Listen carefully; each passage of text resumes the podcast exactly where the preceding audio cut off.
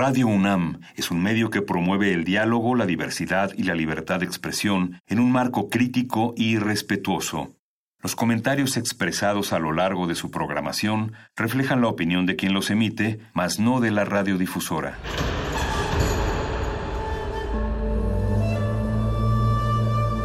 Un templo para la apreciación del ser mediante el sonido. mediante el sonido. Para nosotros. El sol sale durante la noche. Nuestros gritos llevan la mesura del silencio. Y el descontento está lleno de baile y risas. A todo, incluso a nosotros, nos resistimos. La universidad Ustedes y nosotros somos Resistencia modulada.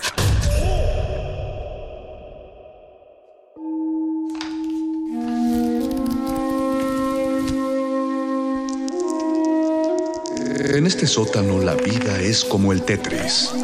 Si haces algo bien, desaparece.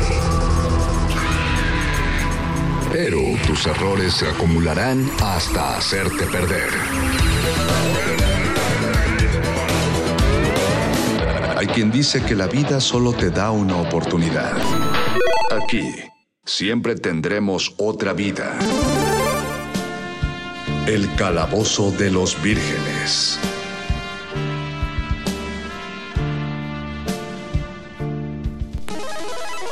Eh, Las palabras mágicas, ¿cómo van? ¡Ah, sí! Salacadula, chalchicomula, bibidi babidi boo.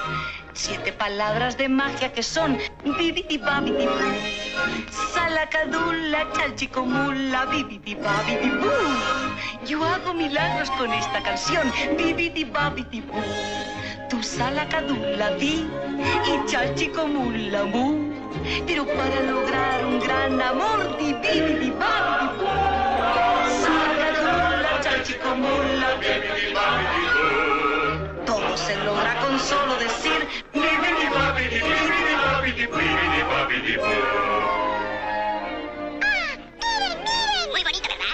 ¿eh? El calabozo de los vírgenes.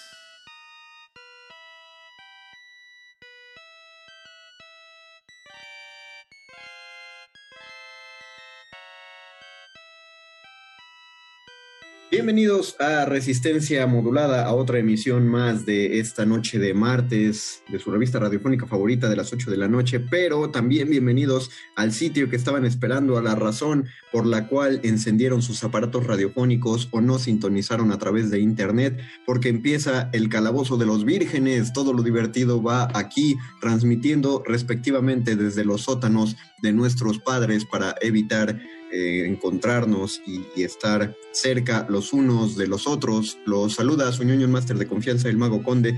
Les doy la bienvenida y agradezco que nos sigan si- sintonizando y les presento a nuestro pequeño pero sustancioso quórum de relocutores de esta noche. Primero que nada, a nuestro querido berserker metalero, el perro muchacho. Hola, ¿cómo estás, Mago Conde? ¿Cómo estás, perro muchacho? Eh, pues estoy aquí, Muy o sea, bien. en casa mamá, digo. De donde, se- de donde se tiene que transmitir un virgen, perro, bien. Sí, es que mi mamá tiene un servicio de streaming y yo tengo otro en mi casa, entonces tengo que andarme campechaneando para ver todas las series que están de moda ahorita, pero me ando poniendo al día. Eso, eso es información, eso es compromiso con, con la información, pero muchacho, bien hecho por ti. Te mandamos para bienes. Y también les presento a nuestro sanador sonoro, el querido Paquito de Pablo, productor, locutor y un factotum en general de este programa. Bienvenido, Paco. Hey, buenas noches, buenas noches. No, pues gracias. Bi- Bienvenido sea la audiencia a este su espacio de caricias ñoñas de aquí hasta las nueve de la noche. Eh, me encantó tu excusa, perro muchacho, porque yo también me siento eh, dividido en hogares en cuanto a servicios de streaming. Tengo que estar pidiendo contraseñas. Digo, tú también vas a visitar a tu mamá. Eh, no, bueno, no, no, no puedo visitar a mi mamá eh, eh, porque no vive en, en- en la ciudad, me queda un poco lejos, pero, pero sí tengo que estarle pidiendo sus contraseñas. A ella y a otro par de Ah, sí. personas. Típico. Vamos a, vamos a hacer una red de contraseñas ya para... No, no, no estoy hablando directamente con ustedes, audiencia, porque ya abarrotaríamos los servidores y igual y hasta nos entra una demanda de Disney porque oigan porque están pasando la contraseña. Pero digo háganlo con sus amiguitos así.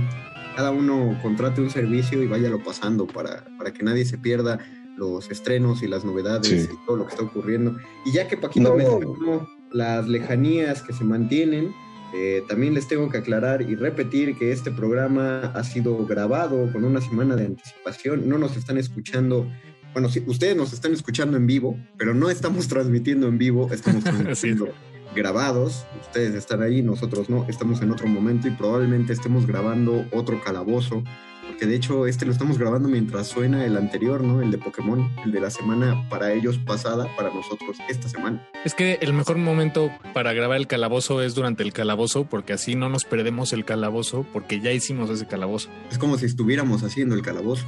Exactamente, entonces se siente igual. O sea, es lo, más en vivo que podemos hacer el calabozo. Ah, a la hora del calabozo. En realidad, técnicamente se podría decir que es en vivo, pero no en directo. Ah, bueno, sí, ese es el tecnicismo. Sí, exacto. Gracias, perro. Gracias. Exacto, estamos vivos, pero cada quien está en su sesión de Zoom, por eso les tengo que pedir. Bueno, yo sé que todo el mundo ya sabe cómo es el Zoom, así que si de pronto se nos robotiza la voz o algo, pues eh, ya saben, el Internet, hashtag Internet, no sabemos, no, no, no tenemos directamente la culpa. Eh, hacemos lo que podemos. Y hashtag nueva radio. Hashtag nueva radio, nueva normalidad de la radio. El día de hoy vamos a hablar de un tema que está calentito, que es la, bueno, que en la fantasía es un tema que siempre está calentito y que no se puede separar, que es la magia. Ah. Eh, creo que la palabra es, esa, tal cual, la magia. Eh, siempre se crea un mundo. esa va a ser la, el leitmotiv. Cada vez que alguien diga magia, hay, que, hay que suspirar para que se sienta la vibra mística. Siempre que se crea un mundo de fantasía tiene que haber de alguna manera un aspecto de ese tipo y cuando y hablo de alta fantasía, acabo de entender, o más bien acabo de aprender que así se le dice a ese género. Eh, yo le solía llamar fantasía como medieval, que son estos mundos tipo eh, Legend of Zelda o Secret, of Mana, Final Fantasy, etcétera, pero parece que ser que el correcto es alta fantasía y creo que todo mundo tiene al menos una serie, una saga o un algo que le ha latido dentro de este mundo y precisamente las cosas que llaman la atención es, es la magia, que es de hecho una bronca en la que se meten siempre los realizadores de, estos mundos y de estas cosmogonías porque hay que ponerle reglas muy estrictas a la magia porque si no se vuelve se, se, volvería aburrido por el hecho de que uno piensa que la magia puede resolver todo. Entonces, si en tu, mm, en tu serie, si en tu saga la magia lo resuelve todo, pues en, realidad no tienes un conflicto, ¿no? Porque tienes magia para solucionarlo. Hay que establecer reglas para que, para que eso no pase. Que eso pasó un poco en Infinity War, todo el mundo estaba saliendo de la sala de cine diciendo como, ¿por qué Doctor Strange no le abrió un portal en medio del brazo a Thanos? Hubieran ganado la batalla y ahí veías a todos los nerds en los foros y en programas radiofónicos hablando de por qué Doctor Strange no abrió un portal para quitarle el guantelete a Thanos. Así es que sí, estoy de acuerdo. Ya, perdón. Eh, bueno, ya, que, ya que mencionaste el ejemplo, perro, me, me gustaría nada más disecarlo aquí frente a la audiencia. ¿Por qué el Doctor Strange no pudo abrirle un portal en el estómago a Thanos? Pues porque se acababa la película y hubiera sido muy aburrido. Eh. Pero, pero digo eso, o sea, más bien eh, la pregunta tiene validez. ¿Se vale hacer preguntas así? O la pregunta. El argumento científico debe tenerlo Mario, que siempre defiende esas películas, aunque sean Suicide Squad. Voy a, voy a, titular como, o voy a empezar a trabajar como rellenador de agujeros de guion. Ándale, como en Rock One, puede ser nuevo guionista de un spin-off nada más para saciar ese agujero de guion. Bueno, es que, es que está gracioso porque hay, hay una figura de las producciones cinematográficas que se llama el script doctor, eh, que es tal cual, eh, no es el guionista, sino que es el último que debe revisar un guion y es el doctor el que tiene que arreglar esos agujeros. Creo yo que o la figura es muy nueva, o no muchos lo revisan, o no hay tan buenos doctores como, pues como suele pasar en la medicina normal. Entonces, eh, pues por eso pasan. Pero en cuestión de, la pregunta que hacías, por ejemplo, ¿por qué Doctor Strange no le podría abrir eh, un, eh, un, portal en el brazo? claro que podía, pero eso no soluciona el problema, eso lo desplaza. O sea, si mandas el guantelete con las seis piedras del infinito a otro lugar, no estás eliminando el problema y de hecho habría que ser muy precisos a saber en qué a qué lugar lo mandas. Si lo mandas al mismo lugar en el que se encuentra Thanos, aunque no tenga un brazo, pues sabemos que no precisamente lo detendría como para claro, claro, para tratar de reconseguirlo. Y si lo mandas a algún otro lugar muy lejano, eh, pues estás dejando todo el poder de la creación del universo en, en, a ver dónde cae. Ahora, una cosa que sí, sí concedo en eso es que un plan bien ejecutado detiene a Thanos a tiempo y, y eso es lo que pasó en la Segunda Guerra Civil de Superhéroes, perro, y tú te acuerdas, en lo, el primer numerito, bueno, el primero el segundo numerito, es que un, un, inhumano predice la llegada de Thanos a la Tierra y como saben exactamente en qué lugar va a caer, pues lo derrotan en qué, en dos, tres páginas. Digo, y aún así, aunque lo derrotan en dos, tres páginas, Thanos alcanza a matar a War Machine. Sí, y se convierte en un problema eso de estar resolviendo problemas de esa manera antes de tiempo, ¿no? Interfiere con la libre sucesión de eventos en el universo sí, y eso claro. también se puede complicar. A mí me, me, gustó lo que planteó Paquito, o sea, porque entiendo lo del guantelete, pero ¿qué tal si le abres uno de esos portales que abre Doctor Strange para sacarle las tripas a Thanos? O ya me estoy volando.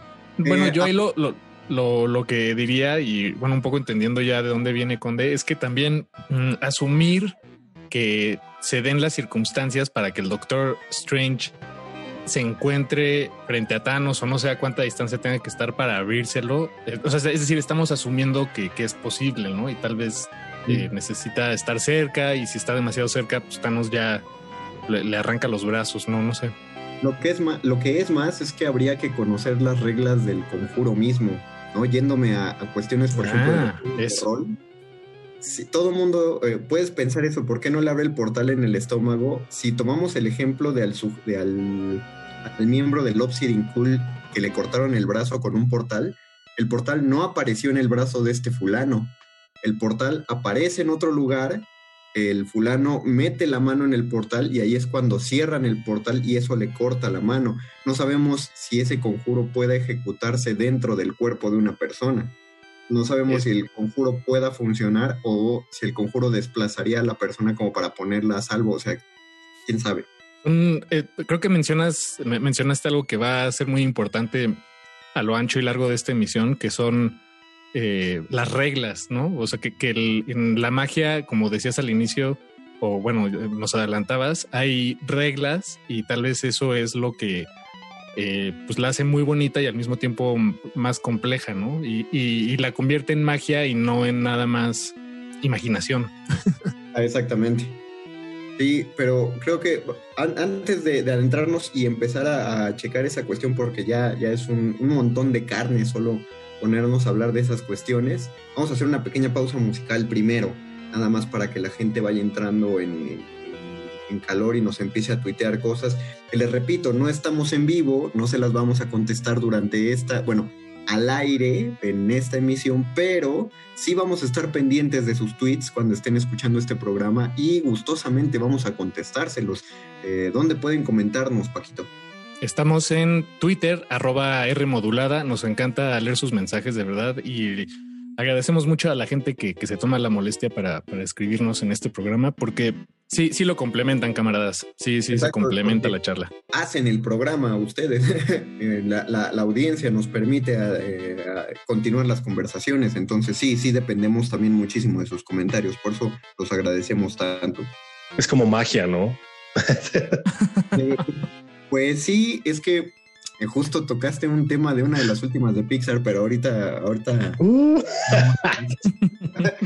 eh, vamos a escuchar qué, qué, qué, será bueno oír ahorita. El tema de WandaVision, ¿no? Ahorita que está. Excelente. Eh, no vamos, bueno, vamos a hablar un poco de la serie también en este programa, pero tomen en cuenta que para cuando salga este programa al aire, la serie ya acabó. Eh, el último episodio es este viernes. Nosotros no sabemos qué va a pasar, pero cuando el, no sabemos. Cuando esté al aire ya habrá terminado y ya sabremos, entonces ya podremos ahondar, pero hasta ahora el programa, eh, si llegamos a tocar los temas, van a ser solo hasta el, el penúltimo capítulo. Vamos a tratar de soltar poquitos sopilers, aunque pues, pues creo que ya no tendrá mucho sentido, ¿no? Porque ya, ya acabará, entonces vamos a hablar de... Vamos a escuchar el tema de WandaVision, es un tema muy corto como deben ser los temas de la serie, y regresamos al Calabozo de los Vírgenes, toda la magia va aquí. El Calabozo de los Vírgenes.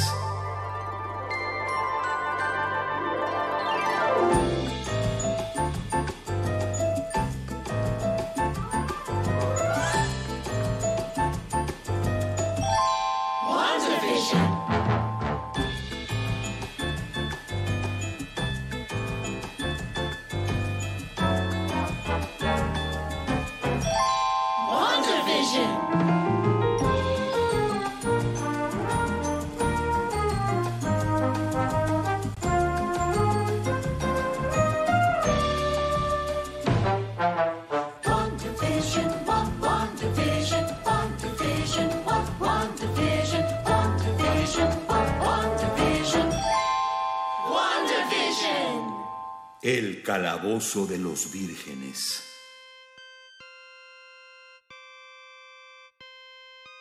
Regresamos al Calabozo de los Vírgenes, todo lo divertido va aquí, lo que escucharon, si no lo conocen, fue el tema de WandaVision. Qué, qué curioso, todo el tiempo nos dijeron que el programa se llamaba WandaVision, y todo el mundo lo pronunciaba por separado, de que era WandaVision. Ah, fue un excelente juego de... No, no, no, to- toda esa serie está muy bien hecha. Creo que te gustó, donde. o sea, sí, solo se, ve- se nota que te gustó mucho. No, sí, me, gusta que te haya gustado tanto. Mucho, mucho, perro. Creo, y creo que además está, eh, está jalando nuevas audiencias que no creo que con esto les gusten todas las demás de superhéroes, pero sí logró capturar un nuevo tipo de público. Y también me gusta mucho de todos los productos de Marvel. Digo, no he visto la serie, estoy esperando a que se junte toda para irla a comprar afuera del metro, porque eso nos están orillando con tantas, con tantos servicios de streaming, pero me gusta la idea de que puedes ver cualquier película de manera unitaria sin necesidad de haber visto todas, ¿no? Muchos tienen esa idea aún. He conocido a gente que no se atreve a verla porque piensa que tiene que ver todas las películas de Marvel antes. Probablemente no sea mala idea, pero creo que le puedes entrar en blanco, ¿no? Eh, sí puedes entrarle en blanco. Eh, y creo que si quieres darte algo antes, lo único sería eh, La segunda de. Avengers, ¿no? Ajá, era de Ultron, pero ni siquiera es- exacto. porque la misma serie en sus previamente en te mete algunas escenas de, de la era de Ultron y además si, lo, si tienen el servicio de, eh, de Disney Plus sacaron una nueva serie adicional que se llama Marvel Legends donde hacen mini documentales de cinco minutos de los personajes que van a aparecer en esas series. Entonces ahorita en esa en Marvel Legends solo hay dos mini biografías que son las de las de Wanda, de la Bruja Escarlata y la de Visión. Si la gente entra en blanco, solo se tiene que ver esos minutitos, eh, que aparte retoman toda la historia, todo lo que hicieron en las películas, y ya con eso tienes para entrar bien a la serie. Lo pensaron muy bien. Oye, ¿cuándo sale What If? What If, eh, esa creo que va hacia finales de año, pero también es de las inter- Es que esa creo yo va a ser de las más caras. Es animada, ¿no? Sí. Sí, pero pues va a usar las voces de los actores. ¿Cómo? Ah, no sabía eso. Qué buena onda. Está, está- sí, va- sí va a estar, sí es un cham- una chambota de producción. Justamente Ah, animada sí. para evitar tener que hacer tantos escenarios, pero no, están, están buenos los If. Bueno, de todas maneras, la mayoría de sus escenarios eran pantallas verdes, ¿no? Bueno, sí, Sí. pero no de, eso, eso no le quita, sí, sigue siendo animado, ¿no? Sí, sí, exacto. exacto. Me, me estaba justo de que la vez pasada estábamos hablando de que en The Mandalorian hicieron un avance tecnológico brutal a la hora de prescindir de pantallas verdes. Lo que hacen ahora es un sistema complejo de proyectar los escenarios en un escenario pequeño y eso ayuda muchísimo a las grabaciones. Simula que están los actores en el espacio, punto en el desierto o en otro planeta. Y eso se ve sobre todo reflejado en la armadura del mandaloriano, lo cual probablemente no se hubiera podido lograr con la pantalla verde. Entonces abarata los costos, acelera los procesos de producción y mejora la calidad de la imagen. Entonces probablemente eso de la pantalla verde ya también sea cosa del pasado, ¿no? Pues sí, o sea, bueno, más bien va a ser una técnica más, eh, pero ya no va, eh, como dices, ya no va a regir toda la lógica de producción para los sets, ¿no? Eso sí está, está impresionante. En YouTube pueden ver videos de, de cómo armaron esa- esos sets con, con proyectores que menciona el perro. Sí, está muy impresionante. Hay que, eh, habría que esperar muchas cosas más de eso, porque finalmente una de las, bueno, la mente que está ahí atrás fue la que sembró una semilla hace 11 años y dijo, oye, vamos a hacer un chorro de películas de Marvel y todas van a estar unidas. Es que sí, es muy impresionante. De esto me hablaban en, eh, en la carrera hace ya más de 10 años, cuando se hablaba de transmedia y, y Ah. todo las esto que están haciendo es, es- son los sueños de, de- de todo mi profesorado de la universidad. ¿Sabes cuál era mi sueño cuando yo empecé a leer cómics? Una película de Spider-Man. Y ahora Recuerdo lo, lo difícil que era para mí entender por qué no habían hecho una película de Spider-Man y por aquel entonces compraba los cómics del hombre araña de editorial Beat y eran unas ediciones muy interesantes porque al interior tenían editoriales. Por ejemplo, alguien como Mario, por ejemplo, se aventaba esa semana a escribir solo sobre los poderes de Spider-Man a la mitad del cómic. En vez de un anuncio te ponían ahí como biografías, cosas por el estilo. Y me acuerdo haber leído una de un güey que te decía paso a paso por qué todavía no habían hecho una película de Spider-Man, que porque era muy cara, que porque no había actores, que porque todavía no existía la tecnología necesaria. Y como a los dos años salió la primera película de Spider-Man de Tobey Maguire y ahora recuerdo con La mucho de cariño Sam Raimi. Ajá. la de Sam Raimi. Y ahora recuerdo con mucho cariño esa editorial. también te puedes aventar en YouTube, se encuentran algunos capítulos de la serie de los 70 de Spider-Man, la live action. Muy, está muy cotorra. De- dense unos videos ahí de, de YouTube, porque tiene tramas a- hasta interesantes, fíjense. No, no es precisamente buena, pero está hasta interesante. Oye, ¿llegaste a ver la pelea del Hulk clásico de Lu Ferriño contra Thor? No, o sea, he visto los GIFs, ¿no? Y una que otra escena, pero no, yo no, creo que nunca vi la serie de Hulk de Lu Ferriño. Te voy a, te voy a mandar un, link. La verdad es que no estoy muy seguro de qué haya sido. Si hicieron una película para televisión o una escena para la serie, pero es una pelea entre Hulk y Thor de la época de Lu Ferriño y te dabas total y absoluta cuenta de por qué no habían hecho estas películas antes. Bueno, también si nos vamos a eso, eh, es muy bonito ver las de la Guerra de las Galaxias, las de Star Wars en orden cronológico, porque pasas de la pelea entre Anakin y Obi-Wan en el episodio 3, que es, del, es la mejor pelea entre un Jedi y un Sith en toda la saga, y luego en el episodio 4, la, que debería ser la primera de Star Wars, la pelea entre Darth Vader y Obi-Wan es... Es la más triste de todas. Ajá, sí, ahí dices, bueno, lo- los años no pasaron en vano. Bueno, ya hicieron un remake, ¿no? Si te, Sí, si te quieres echar. Sí, pero búsquenlo y si lo encuentran están viendo una joya porque cada vez que Disney lo detecta lo baja. El remake fan-made de la batalla entre Darth Vader y Obi-Wan, pero Sí, el, del siglo XXI, ¿no? Ajá. ajá, el remake con pues, los mismos actores, pero como que le metieron ahí una tecnología de fake deep súper buena, unas coreografías eh, bastante meritorias. Pero sí, justo creo que lo están bajando para que, porque Disney dice, oye, no lo hicimos nosotros y está chido. Entonces, no, no, no lo deben ver. Pero si lo encuentran en YouTube, vale un chorro la pena. Pero volviendo a nuestro tema central, eh, Perro, tú habías dicho algo sobre la magia y la tecnología, y no sé si vieron la, la penúltima película que salió, se sacó Pixar y la sacó el año pasado. Eh, creo que uno, algunos afortunados la alcanzaron a ver en cines, pero inmediatamente la tuvieron que subir a primero en Amazon Prime y ahorita ya está disponible obviamente en Disney Plus, que era la de Onward, que en español le Sí. pusieron Unidos, un enorme tributo a Calabozos y Dragones y a todos esos juegos. Y precisamente trata de que es un mundo donde existía la magia, eh, pero era tan difícil de, de dominar que de pronto alguien empezó a comercializar la magia en forma de tecnología. Entonces, eh, pues la gente ya se podía ahorrar los años de estudio para crear con un conjuro una luz dentro de una habitación, porque ya solo encendías un interruptor y ya se prendía un foco.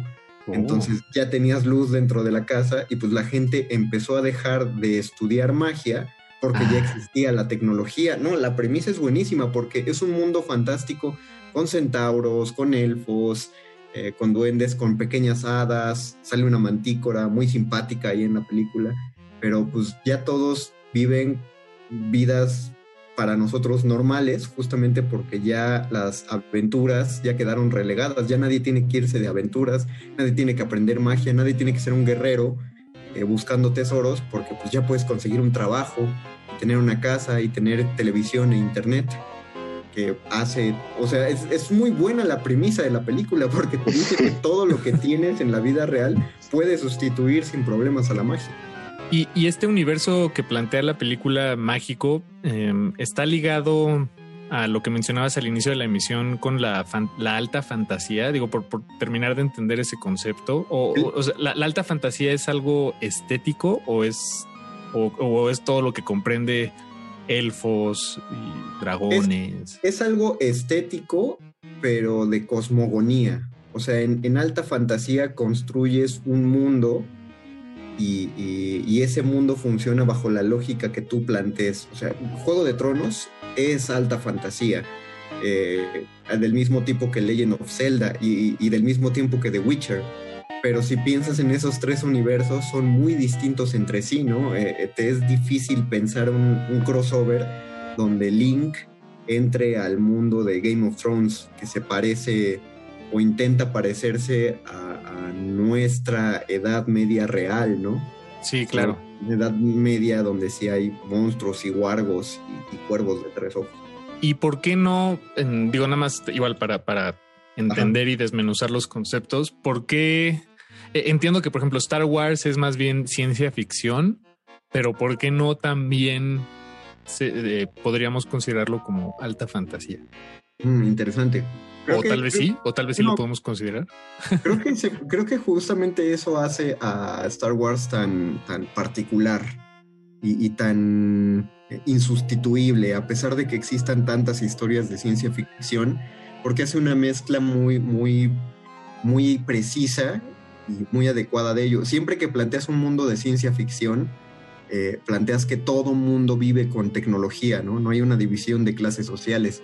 Pero en la primera de Star Wars, eh, a mí me, me encanta ver el planeta de Tatooine porque siento que se parece a, con, con mucho amor lo digo, yo soy de ahí, a Ciudad Nesa, porque llegas a Tatooine y hay tormentas de arena y hay este, pues, naves espaciales, pero son naves que están armadas de piezas de otras naves, o hay naves, eh, eh, navecitas que flotan en, eh, sobre, se mueven flotando sobre la Tierra, pero pues ya no sirven y están ahí arrinconadas y desmanteladas hay robots defectuosos, o sea, hay tecnología y hay gente que puede armar esa tecnología, pero al mismo tiempo es un, pues, es un mundo de pocos ingresos, ¿no? Entonces, Sí, claro. pues, eso no es nada distinto a nuestra realidad, ¿no? Podemos ver nuestras, eh, la- las casas de nuestros barrios que pueden que tengan una fachada sin pintar, o sea, del tabique sin pintar, pero puedes ver la antena de, de dish en la azotea y, y es muy probable que la gente que vive dentro de esa casa tiene una conexión a internet porque lo necesitan. No me voy a poner a hablar de que mejor pinta tu fachada en lugar de tener internet. No, No, claro. eh, en última instancia es mucho más útil tener internet en este mundo que pintar la fachada de tu casa.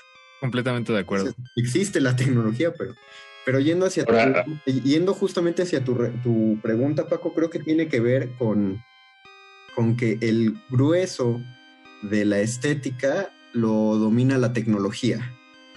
¿no? En- Ok, de acuerdo. Y no, no eh, eh, una serie de reglas fantásticas que no necesariamente incluso- están ligadas al, al soporte tecnológico, ¿no? Es decir, la magia no tiene necesariamente un soporte tecnológico, eh, porque incluso la varita mágica, pues no sostiene la cosmogonía, ¿no?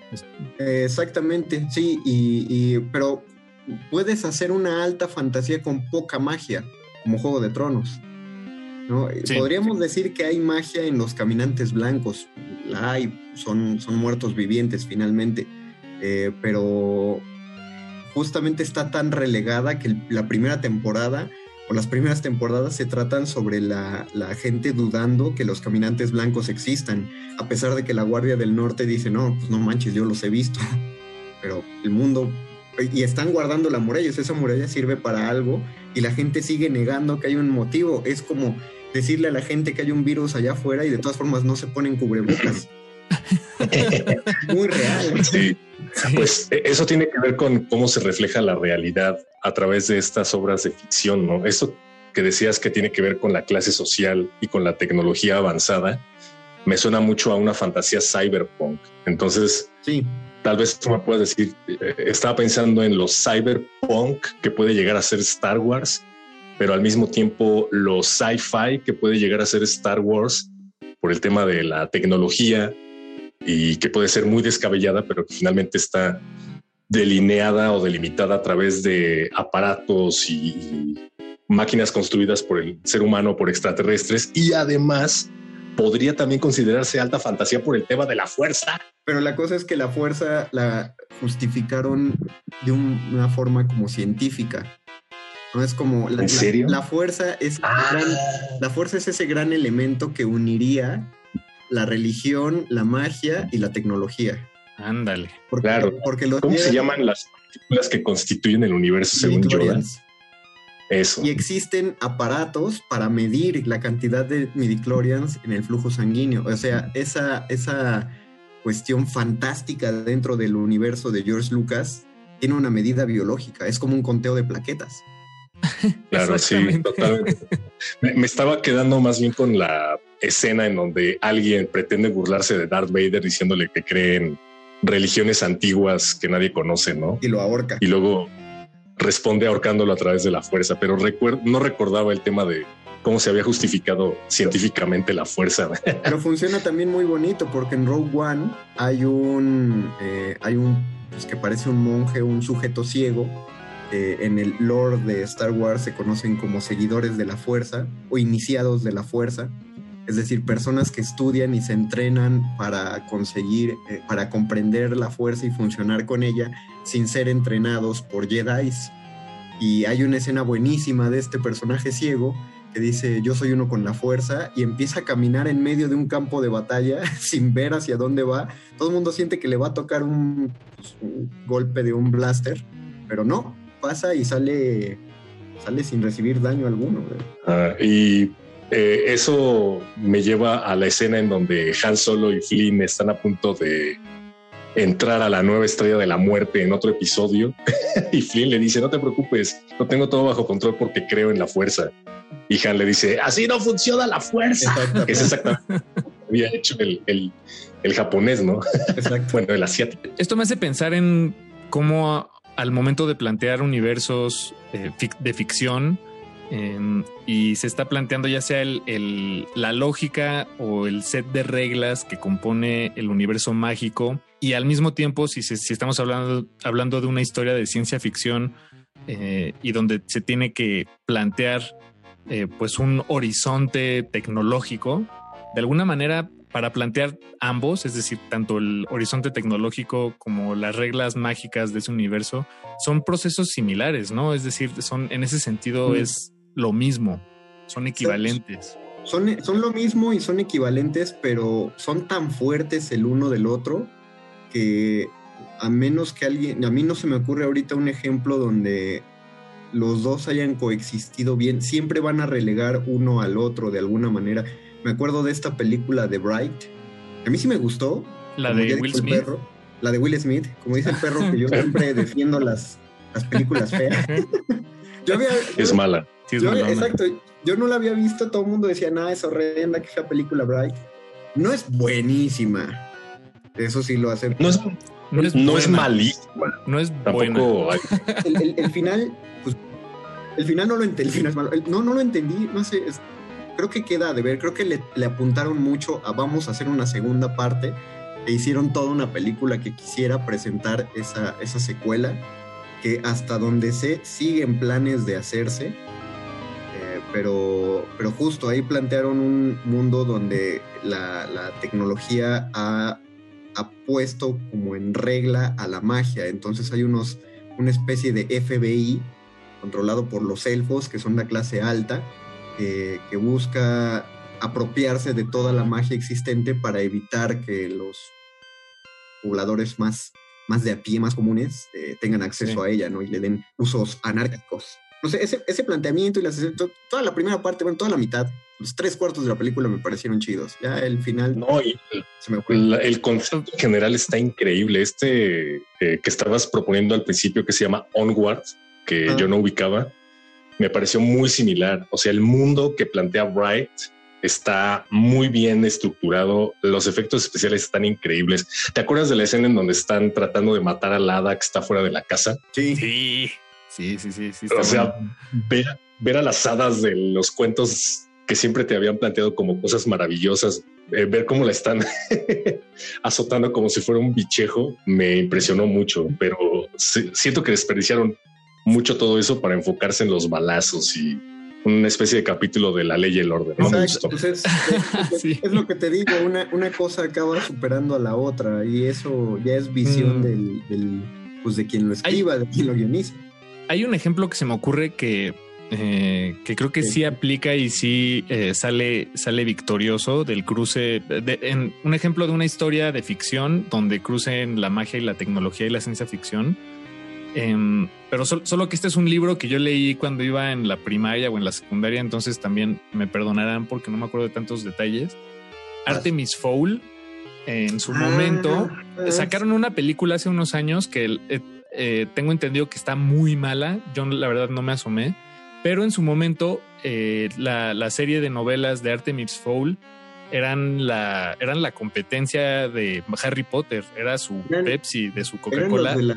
Los de la brújula, do- ¿no? ¿Cuáles? No, esos son otros. Los de Artemis Fowl es que creo que no, en su momento fueron populares, pero ya no alcanzaron la masificación de Harry Potter. Pero eran la historia de Artemis Fowl, que era un niño eh, archirrequete recontramillonario, que era un niño genio y entonces eh, por un lado tenía toda esta relación y poder con la tecnología, muy, muy parecido a Batman en ese sentido, a Bruno Díaz Pero sus intereses estaban en lo oculto y en la magia. Y en este mundo sí existe un mundo mágico paralelo, mucho como muy parecido a Harry Potter, en el que viven las hadas y los duendes. Y hay un hada, no me acuerdo si era hada o duenda o algo así, que era una policía o una detective. Ah, wow. Y, y, bueno, y ahí se, se cruzan sus caminos, pero me- eh, había, había mucho de esto, este, tecnología, gadgets, aparatejos eh, muy sofisticados y el mundo de la magia. Yo lo recuerdo como un gran libro que ahorita sí recomendaría, pero también es un libro que ya me daría mucha flojera leer ahorita. Yo creo que alguien lo va a retomar en algún momento. Digo, Fíjate, no había pensado en que probablemente ese ya debería de ser un género. Si no es que ya lo es y yo desconozco el nombre. De la magia y magias, magias, magia tech. Ajá, o sea, piensa en el cyberpunk, que tiene que ver todo lo que mencionaba Mario al principio, ¿no? Tecnología muy avanzada en un mundo eh, también muy avanzado, pero con una terrible división de clases sociales, en donde la tecnología no solo no ayuda, sino que además tiende a reafirmarla, ¿no? Como en Akira, por ejemplo. es que, ¿sabes Pero- qué? ¿Sabes qué falta, perro? Ajá. Que un, un ejemplo. Sea, eso es lo que falta, que alguien lo haga bien Exacto. para que juzgue el género. Porque ahorita me acabo de acordar que vi otra, ya va justamente para un año que vi el primer episodio de una serie que eh, está en Amazon Prime. Y dije, ah, la voy a ver porque pues se llama The Magicians. Y, y tenía que ver una mezcla entre magos, magos de cartas, eh, o sea, magos ilusionistas y magia real. Y dije, ah, pues igual y está chido. Y no, no, No está bueno. no, si quieren ver algo lleno de, de lugares comunes y de actuaciones kitsch y de personajes kitsch, vean un, Vean Bright. Híjole. vean un Ah. episodio de The Magicians. Está, está feo. Eh, Pero por ejemplo, en el, en el universo Marvel, regresando un poco ahí, eh, toda la. mm, Bueno, sí, pues el, el personaje del Doctor Strange eh, contaría como eso, eh, Ah. como, como un personaje en donde cruza. O sea, es un universo mágico. Yo creo que ese es justo el ejemplo que estabas buscando, a menos de que Mario diga lo contrario, porque tiene los elementos que pueden satisfacer esa necesidad que tienes, Paquito. Yo, y Porque está la tecnología de Stark, está la ciencia ficción todo el tiempo durante la película, pero además está todo el tema de la magia que es determinante e incluso Ancient One explica cuál es la importancia de mantener las gemas del infinito y es una importancia que va más allá de cualquier eh, avance tecnológico, ¿no? O de ciencia ficción. Yo digo que ahí está. Sí está ahí, nada más que está supeditado al género superhéroes. Sí, eso. O sea, ya Ah, es sí, un mundo sí, tan de héroes que ya se contiene a sí mismo. No, eh, eso eh, en los cómics de superhéroes puedes encontrar todos los géneros. Todos esos géneros de fantasía, ciencia ficción, alta fantasía, este, cyberpunk, steampunk, todo eso encuentras y probablemente no eh, ni siquiera tengas que irte a cómics independientes. ¿no? Están, está en los cómics de Marvel y de DC. Eh, durante la primera guerra civil de, de superhéroes, por ejemplo, eh, pues estaban todo, estaba la bronca entre los que eran del equipo de Iron Man y del equipo del Capitán América, y en algún momento eh, Sue Storm, me parece que Sue Storm, va a visitar a Doctor Strange. eh, y en su mansión no está el, el Doctor Strange y le dice Wong que se fue a un retiro. Y en ese retiro, el Doctor Strange está meditando en lo alto de los, del Himalaya y está hablando con The Watcher, este personaje cabezón. Ah, sí. Mi deidad cuyo trabajo es observar todo. Se supone que ellos están- observan todos los universos Marvel, ¿no? Sí, pero, pero su, su maldición, por así decirlo, es que solo pueden observarlos, no, no pueden intervenir. Y entonces... Pero cuando ves a un Watcher, perdón, ya nada más paréntesis, eh, quiere decir que todo ya valió. Exacto. En el momento en el que seas capaz de ver un Watcher es porque ya valió tu universo. Está ahí para justo- contemplar la destrucción del Ah. mismo. Es justo lo que y dicen. En, es justo lo que dicen en la guerra civil, en el momento en el que la declaran, todos los héroes pueden ver que hay un Watcher ahí viéndolos y dicen, no, pues esto se va a poner bien denso. La cosa es que uno de estos Watchers va con Doctor Strange y le, pre- y le dice, oye, tú solo necesitarías chasquear los dedos o mover la mano para, terminar con este conflicto. Y Doctor Strange le responde, precisamente por eso debo mantenerme sereno y a raya del conflicto, porque aún está por verse quién tiene la razón. Entonces por eso se alejó de todos y se fue a meditar a los Himalayas, para que nadie llega, llegue y le diga, oye tú que tienes la magia, resuelve esto. Y de hecho, si, le, si uno checa los cómics de, de Doctor Strange, uno se entera que él solo es como un grupo de vengadores. Bueno, después se junta con otros místicos, pero él solo es muy poderoso, pero él se encarga de otras cosas. Él, él atiende las amenazas místicas. Eh, antes de Thanos, en las mismas películas que estamos viendo, si hubo otro villano que fue tan, tan fuerte como pues, una amenaza a escala global tipo Thanos, era Dormammu. Y pues todos, to- todo lo que hizo Dormammu pasó sin que un vengador se enterara, ¿no? Pero no es lo mismo cuando Spider-Man peleó contra el buitre, porque eso solo ocurrió en Nueva York, o cuando estaban venciendo a Killmonger, que solo ocurrió en Wakanda. No, esto iba a afectar al mundo, pero pues, eso cae en el papel solo del maestro de las artes místicas. Repito, porque una, la magia se vuelve tan fuerte que entonces hay que relegar todo lo tecnológico y hay que, hay que separarlo. Ah, me quedo con esa explicación para satisfacer mi duda de por qué no le habían hecho un agujero Doctor Strange a Thanos en el estómago. Gracias.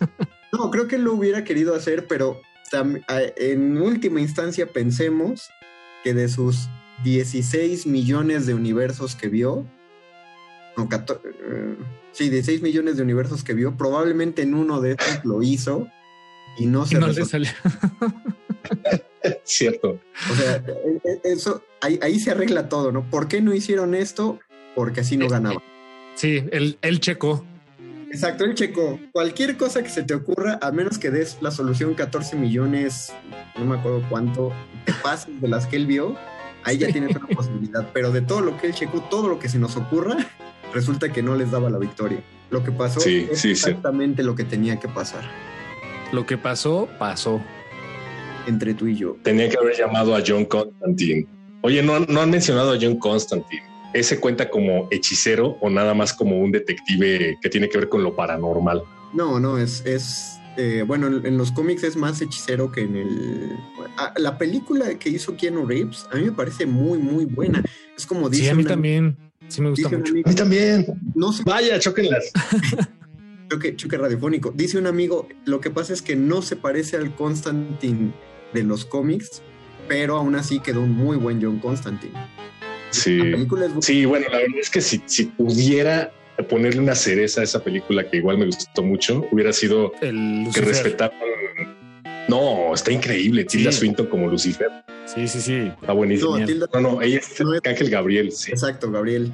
Lucifer es otro actor. No, yo hubiera preferido que pusieran la personalidad dicharachera de Constantine, porque todo el tiempo está molestándolos a todos y aquí es Keanu Reeves haciendo una película de Keanu Reeves, pero no me puedo quejar, otras, me gustó muchísimo. Sí, No, sí, sí. pero Sí. si, si algo hay que, si algo hay que sobresalir, sobresacar de esa película es a Peter Stormare que hizo, interpretó al mejor, hasta ahora creo, si no es de los mejores, es el mejor diablo que ha aparecido en el cine. De acuerdo, yo también lo aplaudo muchísimo. Encima incluso de Al Pacino. Ah, No, ah, sí. mira, eso decir, ahí se la llevan, ¿eh? Ahí se la llevan. A mí me encanta ver esa escena. O sea, siempre que, siempre que me cruzo con Constantine, eh, me, me gusta esperarme a llegar al final para ver eso. Esa Ajá. entrada llena de azufre. La entrada llena de ese chapopote azufroso, eh, la, la personalidad que tiene, o sea, tiene cuántos, cinco minutos en pantalla y son los cinco minutos de la película. Wow. Tiene un elencazo la, la película, estuvo muy bien guionizado y, y el perro tiene razón. El asunto es que es un John Constantine todo deprimido porque es, porque es Keanu Reeves. Porque creo que es- tiene hasta algunas líneas que uno pudiera decir, ah, mira, sí, con otro actor o con otra entonación, me parecería más a, al Constantine. Es-. Es más bien Neo, pero haciendo magia. Eh, Si alguien, si alguien es muy fan de Constantine, quiere echarse otro audiovisual basado en Constantine, hicieron una, bueno, dicen que es una muy buena serie de Warner. Sí, No renovaron temporada, pero me eché el piloto y sin duda es, es superior la película en muchos aspectos, pero está disfrutable la serie. la serie es buena. Eh, cuando cancelaron Constantine, todavía él apareció en un par de episodios de Arrow. O sea, sí hicieron el crossover. Mm, Porque las, todas las de Warner fueron pensadas para televisión. Eh, Y para adolescentes, No, ¿no? no, eh, pues sí, pero es que cuando piensas para televisión tienes que abrir el público forzosamente adolescente. Las de Marvel también son para adolescentes, si lo pensamos así, pero todo es una cuestión de, de cohesión de la historia. Si tú piensas una historia para 12 capítulos o para 8 capítulos, o sea, le, le das más redondez. Daredevil estuvo mucho mejor planeada porque dijeron solo 12 capítulos. Ver una de las series de superhéroes de Warner, y conste que yo las veo porque la, la neta las disfruto como ya se dieron cuenta, es ver una, Sí. ver una telenovela, porque una temporada, una temporada es de 24 capítulos y Arrow tiene como 6 temporadas, o sea, es tal cual una soap opera en términos estadounidenses. Cuando tienes 24 capítulos que llenar, obviamente no te centras en un conflicto principal y en un solo enemigo, empiezas a, a meterle todos los enemigos que compraste en los derechos y pues te da menos desarrollo y, Y tienes muchas conversaciones que no llevan a nada en realidad. ¿no? muchas conversaciones de sentimientos, montones de Ajá, conversaciones. sí, exactamente. Eh, Y muchos malentendidos muchos románticos. malentendidos. Claro, tienes que meterle una cosa romántica ahí. eh, errores de. Yo no entiendo los en la de Flash. Yo siempre dije qué pésima seguridad tienen los laboratorios Star porque se les meten todos. Todo el mundo está platicando ahí. Nadie trabaja, además. Todo el mundo está ahí ayudando a Flash. Que ahí hay un problema enorme. Pero Es la seguridad de las mañaneras. no, exactamente. Pero es porque tienes que dividir todo el presupuesto entre 24 capítulos y un chorrísimo de actores en lugar de solamente pagar un elenco más reducido de personajes icónicos.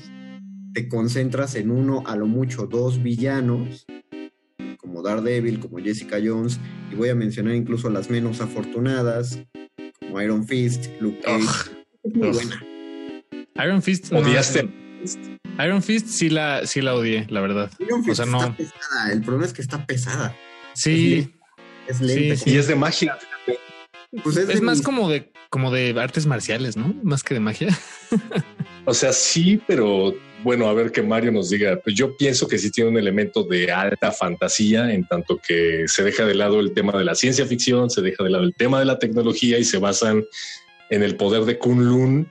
Que bueno, sí, tengo que decir que se habla mucho de Kunlun, pero que nunca veas ni qué es Kunlun, ni entiendas exactamente qué es Kunlun, ni que nada más le brille el puño a este vato, como al final de cada temporada, sí es frustrante. Sí, es pero yo digo que sí es basado en magia. no, lo- no lo entendí, pero pues yo dije, ha de ser como en Kung Fu Panda. El, el camino del dragón solo te revela que la fuerza ya está en ti. No sé, yo tampoco lo entendí. Igual, igual la disfruté. Ya con esto creo que vamos a concluir esta emisión acerca de magia. Yo creo que vamos a pensar en una segunda parte porque se nos quedaron un chorro de cosas. Sí, yo me, yo quería, yo quería hablar un poco más de magia. que- Quería clavarme en magia estilo Merlín. Eh, me, me hubiera gustado hablar un poco más de eso. Pero sí, hagamos una segunda parte. Hagamos una segunda parte. Por ahora los vamos a dejar con un temazo que ya ha sonado dos, tres veces en el calabozo porque es un temazo, porque lo compuso Michael Giacchino. que tan- lo van a ver tanto haciendo música de Marvel como música de Pixar. Eh, como paréntesis, también hizo la partitura de Spider-Man, de la segunda de Spider-Man, y el tema de Misterio es de las mejores rolas de todo el universo Marvel. Eh, ahí para que vayan a buscarlo a YouTube. Pero por ahora vamos a... Misterio es otro, fíjate que entraría. Pero bueno, vamos a escuchar el tema de Doctor Strange y con esto nos despedimos. Muchas gracias a la audiencia por sintonizarnos y gracias por, eh, por sus comentarios que nos dejen. Nos escuchamos la próxima emisión. Gracias, perro muchacho. Gracias, Mago Conde. ¿Vas a hacer magia en la parte 2? Haré magia en la parte 2. Gracias, Paquito de Pablo. Gracias, gracias a ti, gracias a todos. Muy buenas noches. Muy buenas noches, audiencia.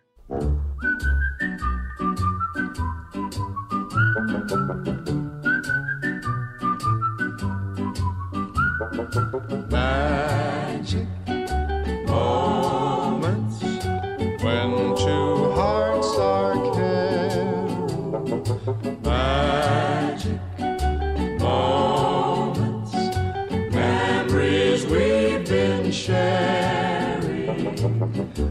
never forget the moment we kissed the night of the hayride. The way that we hugged to try to keep warm while taking a sleigh ride. Magic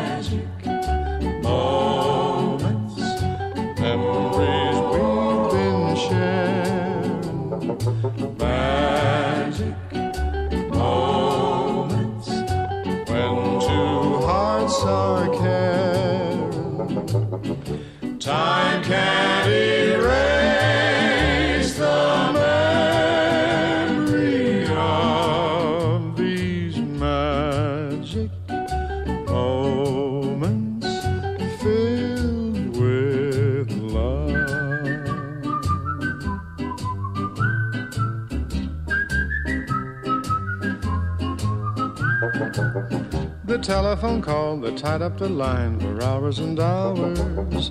The Saturday dance, I got up the nerve to send you some flowers. Magic moments,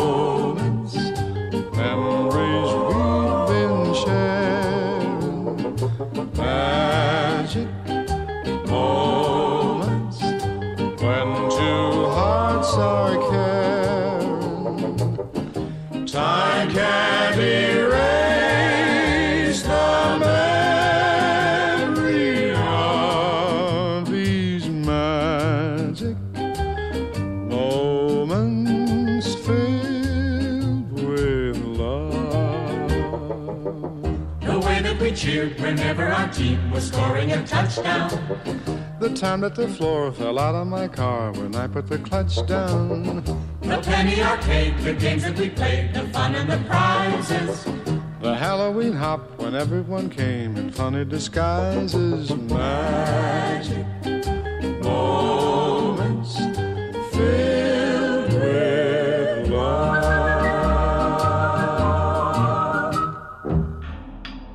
Nadie termina un juego siendo la misma persona que solía ser.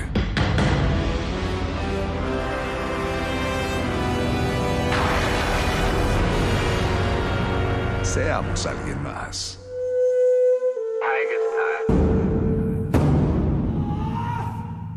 Solo hay dos momentos excelentes para ver una película. El primero fue hace 20 años, en su estreno. El segundo gran momento es hoy. De retinas. De, de- de- de retinas.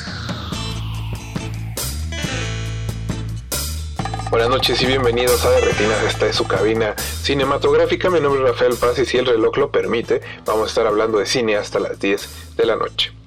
Hoy en Resistencia Modulada vamos a platicar con la documentalista Luciana Kaplan, que mañana presentará su eh, trabajo más reciente, La Vocera, totalmente de manera gratuita en la página de Ambulante. Les vamos a contar cuál es la dinámica para ver el documental de Luciana y de qué se trata la película. Posteriormente, Jorge Negrete y Karina Solórzano se nos unirán para platicar de una de nuestras películas favoritas, Sin Sol, de Chris Marker, que actualmente está disponible en DAF Films. Este es un nuevo servicio de streaming que está dedicado al documental y a sus formas más radicales. Tenemos varios códigos para que prueben durante una vez que tiene DAF Films para ustedes y les vamos a decir cómo pueden ganar el suyo.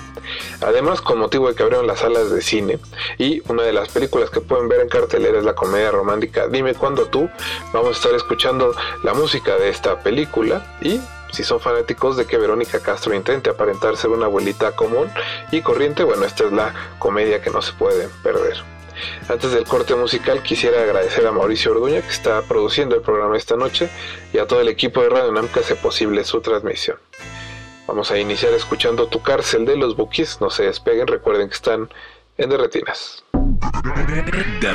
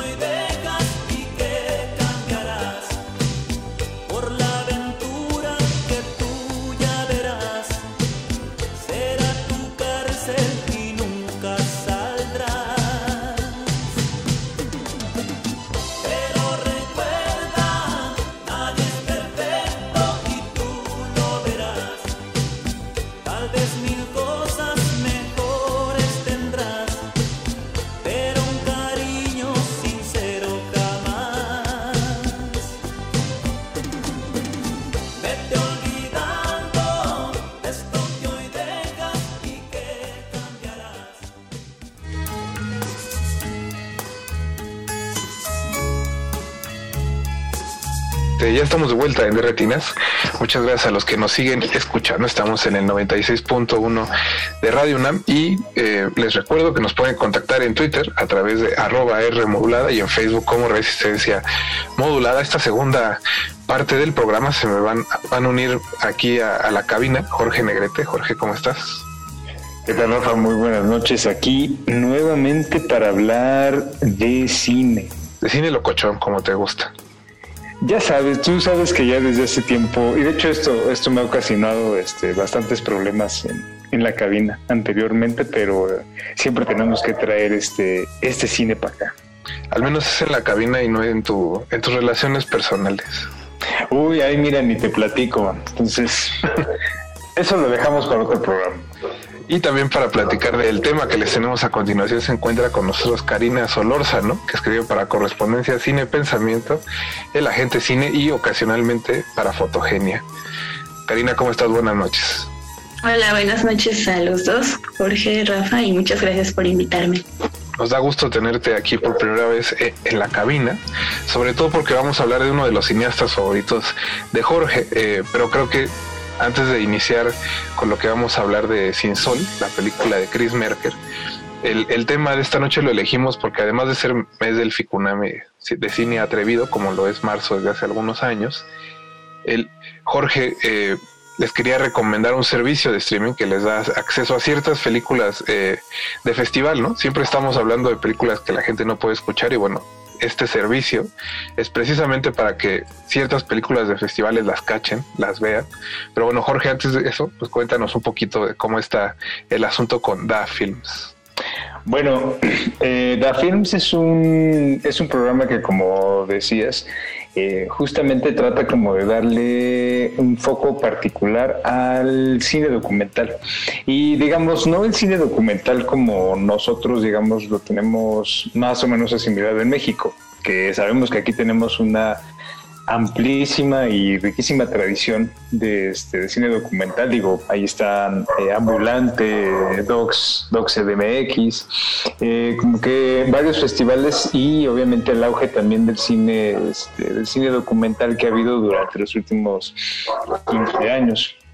Pero digamos que el foco de este, Da Films va, eh, digamos, por documentales que toman formas quizá un poco más, un poco menos convencionales eh, y que se permiten como jugar mucho con la forma eh, y que van creando como estos focos que tratan de darle como difusión a documentales que se presentaron en muchísimos este, como festivales internacionales y que obviamente por cuestiones de su formato, de este de del tipo digamos como de eh, de fenómenos que retratan, eh, pues no tuvieron como una difusión masiva o una difusión amplia. Entonces, eh, la idea, digamos, de este, Da Films es armar estos programas eh, temáticos con un foco en, en, especial y a partir de ahí darle difusión a estos documentales que pues no, no fueron distribuidos. Oye, que creo que como dices es, es cine más, pues más radical en sus formas y en sus y en su estética. Y justo invitamos a Karina porque elegiste dentro de los muchos programas que tiene Da Films de documental uno que se llama eh, ay, Historia hecha con luz, archivos renacidos. Y que, bueno, entre las películas que tiene, el, creo que el, el plato fuerte es Sin Sol de Chris Merker. Y Karina el año pasado escribió un, un texto este, muy lindo donde relacionaba esta película con la obra de Walter Benjamin y yo sé que a ti te gusta mucho Merker, ¿no? Es un cineasta bastante elusivo porque no le gustaba aparecer en ningún lado. Ahora sí que no le gustaba usar su nombre, lo cual es bastante interesante. Pero precisamente, pues Karina, cuéntanos un poco de qué es lo que, que te gusta de este documental Sin Sol, que es en realidad un ensayo, ¿no? Más que un documental, es, es, es un, es un ensayo epistolar, me atrevería a decir. Pero bueno, Karina, cuéntanos un poco. Sí, estaba pensando en lo que estaba diciendo Jorge, en lo que estaba diciendo tú también de las formas radicales.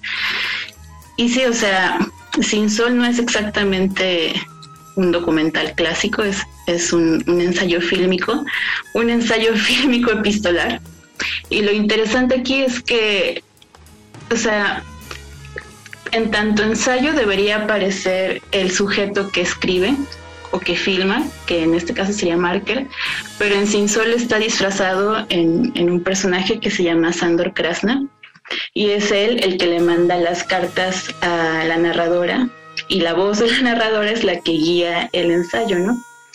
Y algo bonito de, del ensayo fílmico, de, de quien varios teóricos se han referido como la forma que piensa, es justamente esta capacidad como para radicalizar el, documental y convertirlo en, en, una forma que piensa y en, discu en discu discutir su forma tanto en la imagen como en el, en, el texto que se lee, ¿no? André Bazán decía a propósito de, un documental, bueno, de un ensayo fílmico de Marker que se llama Carta de Siberia, que ahí el montaje va del oído al ojo. Entonces, lo que vemos se corresponde con lo que estamos escuchando, pero no como una mera ilustración, sino como formas autónomas de pensamiento, tanto el de la imagen como el del sonido. Y bueno, ¿de qué habla? O sea, de, de qué de qué nos habla Krasna en sus cartas. Yo creo que todos los temas que le interesan a Marker, o sea, sus viajes a través de países latinoamericanos y países europeos que tuvieron algo que ver como con el triunfo de las revoluciones socialistas. Va a Cuba, va a Chile, va a México, va a Rusia, pero como que se disfraza también Marker.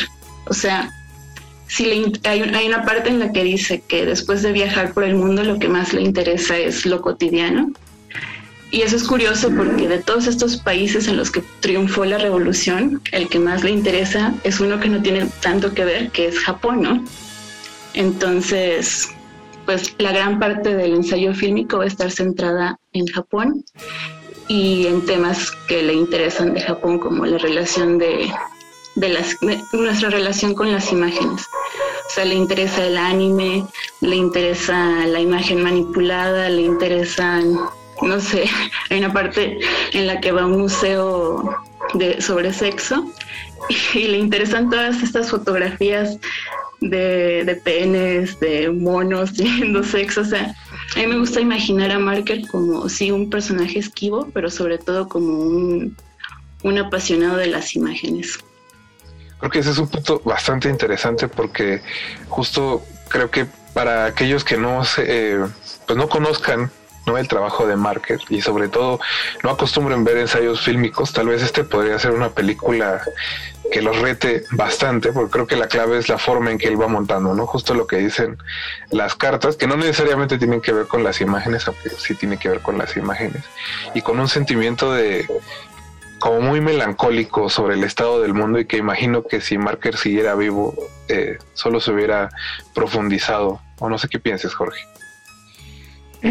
Yo creo que, eh, o sea, definitivamente existe como una, un, como cierto, digamos, como cierto ánimo de, de Marker por, por explorar formas como poco poco convencionales, incluso de forma como, no sé, eh, creo que no solo a mí, sino como a mucha gente le remite a, Borges, por ejemplo, que existe de alguna u otra forma como esta especie de, de tradición en su, en su pensamiento y particularmente eh, cuando está tocando temas relacionados al, tiempo y la memoria, ¿no? Que digamos dentro de las muchas cosas, dentro de los muchos temas que le generan como curiosidad, eh, particularmente las meditaciones sobre el tiempo y la memoria, que pueden ser tan vastas y tan infinitas como uno, como uno quiera,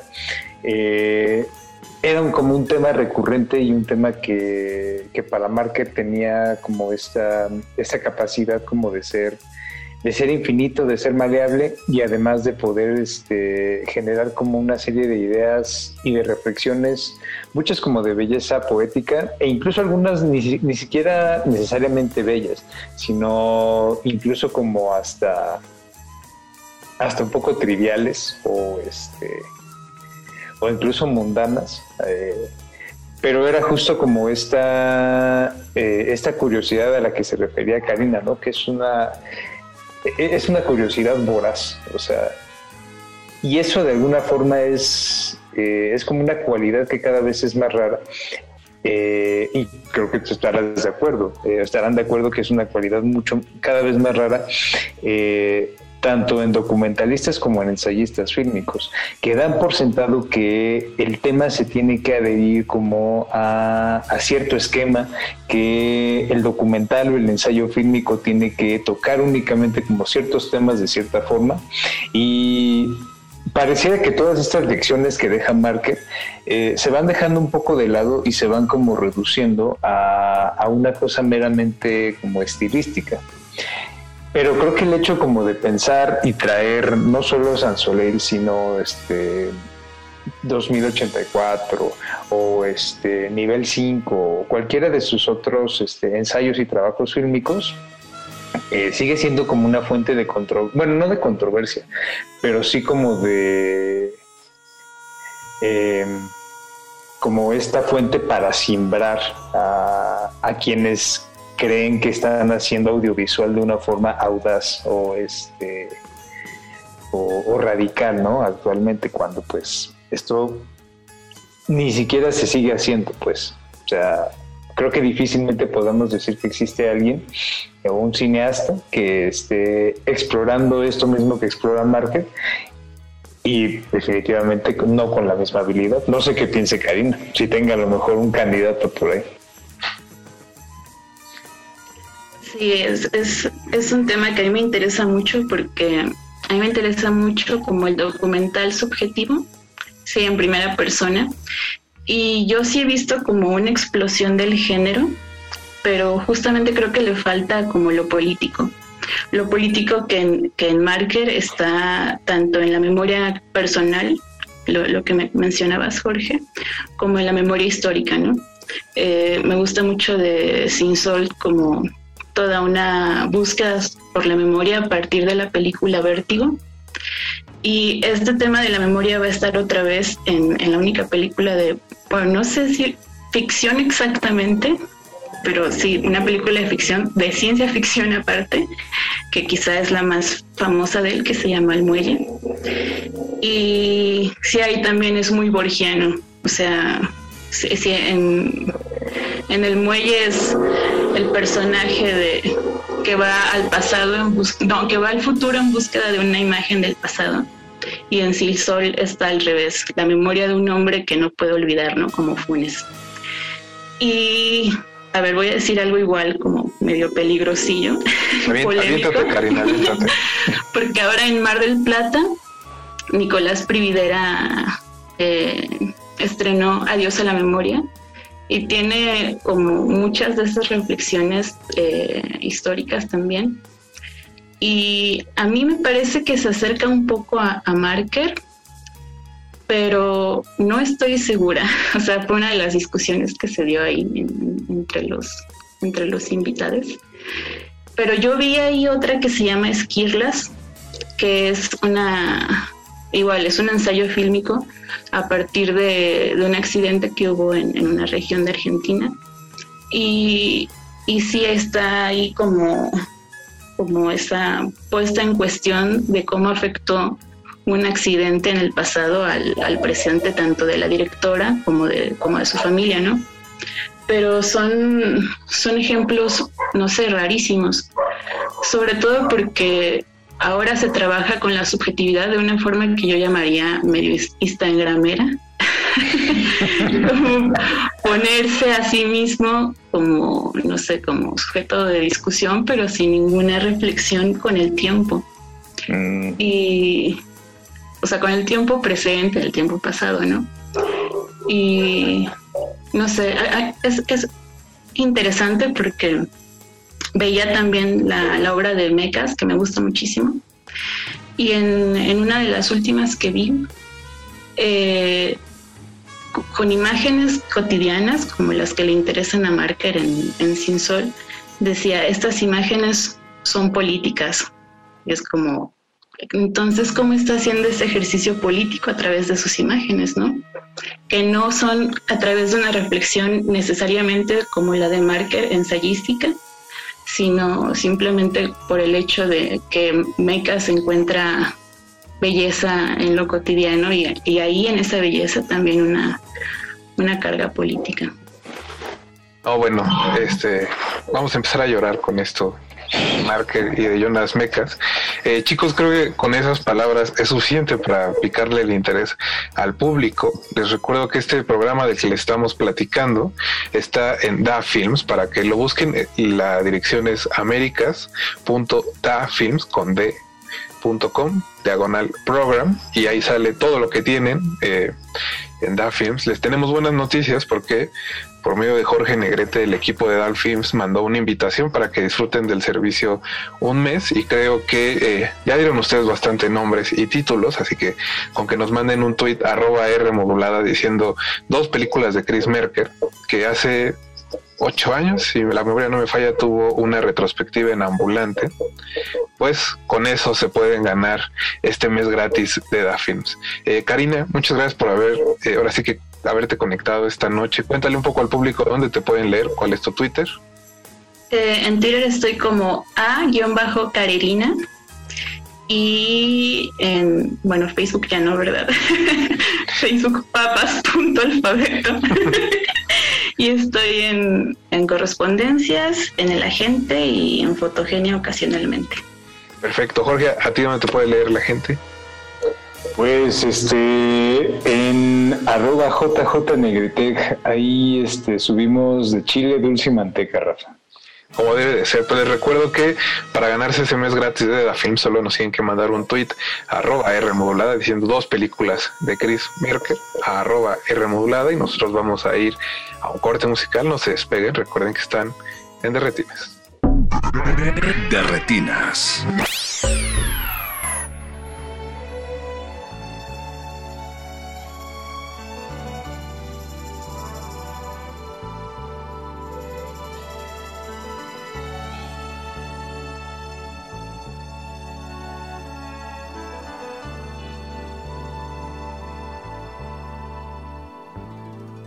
Querida.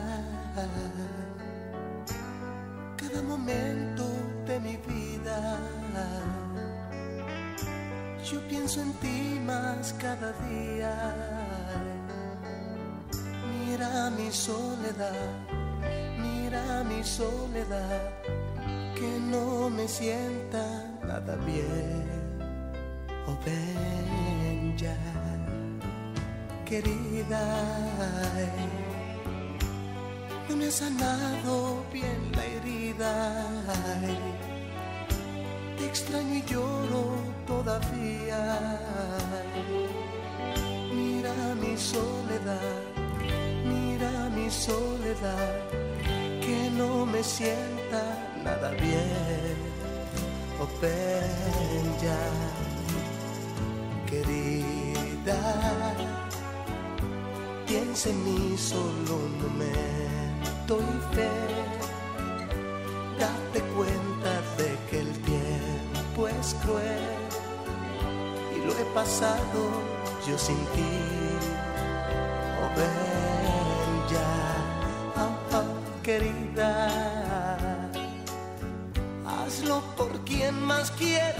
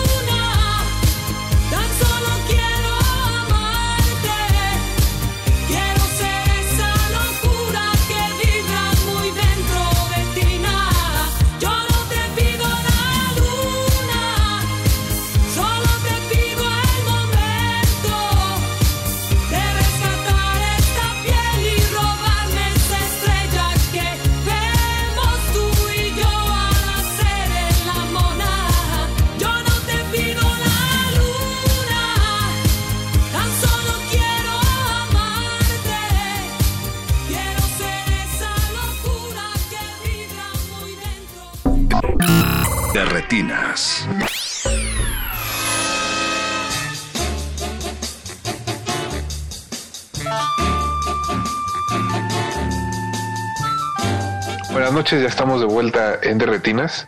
Muchas gracias a todos los que nos están escuchando y como les comenté al inicio del programa tenemos de visita a Luciana Kaplan que nos estará hablando de su nuevo documental La Vocera que se proyecta a partir de que se proyecta mañana de manera gratuita en ambulante. Pero bueno, Luciana, buenas noches, ¿cómo estás? Muy bien, muchas gracias. Muchas gracias por la entrevista. Eh, pues yo quería empezar preguntándote un poco cómo inició la historia. No me sorprende eh, saber que eres la directora detrás de La Vocera, teniendo en cuenta que hace casi, ya casi 10 años estrenaste el... Ay, se me fue ahorita el nombre, La Revolución de los Alcatraces. Así es. Y, pero pues cuéntame un poco cómo fue que te acercaste a la historia de, de Marichu y que decidiste hacer un documental de su, pues de su campaña por intentar alcanzar la candidatura. Pues mira, fue más bien un proyecto que me buscó a mí, no que lo busqué yo. Carolina Copel en el 2017 me buscó y me dijo eh, que por primera vez iba a haber la posibilidad de que eh, el Congreso Nacional Indígena y el STLN lanzaran una, una candidatura independiente y que iba a ser una mujer y que le parecía pues muy importante ¿no? seguir ese proceso y ver pues qué es lo que iba a pasar. Nadie, nadie sabía qué es lo que iba a pasar, ni siquiera sabían quién iba a ser, pero eh, de alguna manera ella estaba muy interesada en que se hiciera pues un documental sobre este proceso, ¿no? Entonces ella me buscó a mí y me convenció. este, yo, estaba terminando Rush Hour, que fue el, documental que hice antes, y la verdad es que estaba todavía pues terminándolo. Entonces en un principio le dije que no, porque pues eh, se estaban como eh, poniendo pues difíciles los tiempos, pero creo que finalmente era como tan interesante y tan importante, ¿no? Eh, hacer eh, pues el levantamiento de todo este proceso y de lo que iba a pasar, que pues lo que hicimos fue ir a buscar primero pues el permiso, ¿no? De, porque sin acceso, aunque tuviéramos pues, muy buenas intenciones, no iba a haber documental. Entonces nos acercamos al Congreso Nacional Indígena y al Consejo Indígena de Gobierno, pues para pedir permiso, ¿no? De seguir este proceso. En ese momento, como te digo, no sabíamos todavía que iba a ser Marichuy, ya se sospechaba, pero no, no lo sabíamos. Entonces, pues desde, eh, ellos dijeron que sí, que, o sea, que en principio se podía grabarlo, digamos, como lo público, lo que va a pasar de manera eh, más pública, pero que lo privado, pues ya lo íbamos ir viendo, ¿no? Fue un acercamiento, eh, digamos, que bastante lento durante dos años, dos años y medio fuimos como adentrándonos cada vez más en lo que era, pues, pues este caminar, eh, esta visión, eh, eh, esta manera de ver el mundo y también pues, pues un reconocimiento de lo que estaba pasando en el país, que creo que eso es quizás como lo más importante, ¿no? De ver que de todas las problemáticas pues de despojo, de, de violencia en el que está sumido este país y no solamente en uno o dos estados, sino que es una situación pues generalizada y que sigue sucediendo y que, eh, y que lo que hicieron ellos en este recorrido es ir de alguna manera como recolectando esas voces, esas rabias, no, esas luchas, eh, ver como que hay tanta gente que ya es consciente de lo que está pasando y está luchando y se está organizando. Y nosotros un poco pues detrás de ellos, mientras ellos iban recolectando esto, nosotros al mismo tiempo íbamos recolectando lo que ellos recolectaban. Y también entendiendo, ¿no? Cuál era la visión y que más allá si se conseguían las firmas o no, ya era un proceso pues muy interesante porque ellos lo pues lo llevan haciendo hace, hace muchos años, no es algo que acaba pues, de empezar, es, eh, es algo que eh, comenzó yo diría desde el, por lo menos desde el, el 94 con el levantamiento zapatista y que no han dejado pues, de organizarse y de luchar de una o de otra manera y que esto es pues de alguna manera es una consecuencia ¿no? de todo ese ese caminar y esa organización sobre todo. Y me parece que también el, documental retrata justo la importancia de luchar por esa visibilización, ¿no? Como dices, los problemas de despojo no han parado en este gobierno, vienen desde hace muchos años atrás, entonces el poder ser visibles es un triunfo en sí mismo. Sí, yo lo que creo es que decir no es un problema de un momento histórico, sino es algo que ha pasado siempre, ¿no? En general, eh, pues los pueblos indígenas desde la conquista hay un poco los mismos problemas, ¿no? Eh, las cosas no han cambiado, han cambiado un poco los modos, las maneras, pero el tipo de gobierno pues es el mismo, ¿no? Eh, un poco lo que decían, el capataz sigue siendo el capataz y la manera organizativa de que hay una persona que toma las decisiones sin tomar en cuenta realmente al pueblo, pues eso eso sigue existiendo, hay cosas que están mejores, hay otras eh, que van, que tienen algunos, eh, es como ir maquillando un poco ciertos problemas, pero el problema pues esencial, eh, creo, pues que sigue existiendo y que realmente no dejan a las comunidades vivir en paz, ¿no? que está pasando un camión. no, no te preocupes. También me parece importante la manera en que creo que ellos mismos ven, digo, las comunidades indígenas, la manera en que la, clase política del país muchas veces se acerca solo para simular, ¿no? Como para, para la foto, para hacer un comentario institucional, pero por atrás le abren la puerta a organizaciones, a empresas para que destruyan, ¿no? Precisamente el patrimonio de estas comunidades indígenas. Entonces creo que es muy importante cómo lo captura el documental. Sí, es algo que no va a cambiar a menos que cambie realmente el sistema económico o la idea de Estado o, toda una organización política, o sea, no es algo que va a cambiar y eso creo que hay que tenerlo muy presente. Si queremos cambios realmente eh, sustanciales, pues no se puede maquillar algunas cosas que se dan un poco mejor y que parece que somos más amigos de las comunidades indígenas, ¿no? O sea, es una manera que viene desde la colonia y no ha cambiado. O sea, si uno realmente hace una pues una reflexión más seria desde la revolución industrial hasta el momento pues las cosas son iguales, ¿no? No hay, entonces, y hay que plantear, y, finalmente eso es algo que no solo está dañando a las comunidades indígenas, sino pues a todo el planeta, porque el planeta se está destruyendo y es un poco este proceso de volver a repensar qué vamos a hacer para vivir de otra manera y, también creo que cierto estrato de la sociedad es como incapaz de entender que las intenciones ¿no? de, la campaña de Marichuy eran un proyecto integral. ¿no? Me quedo mucho con una escena del documental donde eh, algún opinólogo, en realidad no sé quién es, eh, se sienta y le pregunta, ¿por qué te presentas como indígena? ¿no? Si yo fuera católico, yo no estaría hablando de que me den el voto católico. Entonces creo que da un poco de coraje, ¿no? esa escena en realidad me, provocó como muchas cosas y creo que captura muy bien, pues como dices, ¿no? La situación en que en que el país está viviendo, que parece de repente como burbujas separadas y que no se tocan, a pesar de lo apremiante que es en realidad la situación en la que estamos. Sí, lo que creo es que eh, hay un total desconocimiento del país en donde vivimos. Entonces es como general como en muchas sociedades, pero creo que en México y en América Latina, que hay estas grandes desigualdades sociales, pues se viven en mundos que no se tocan, que no se entienden, pero donde una gran mayoría vive de una manera eh, que no es necesariamente la de un mayor bienestar, ¿no?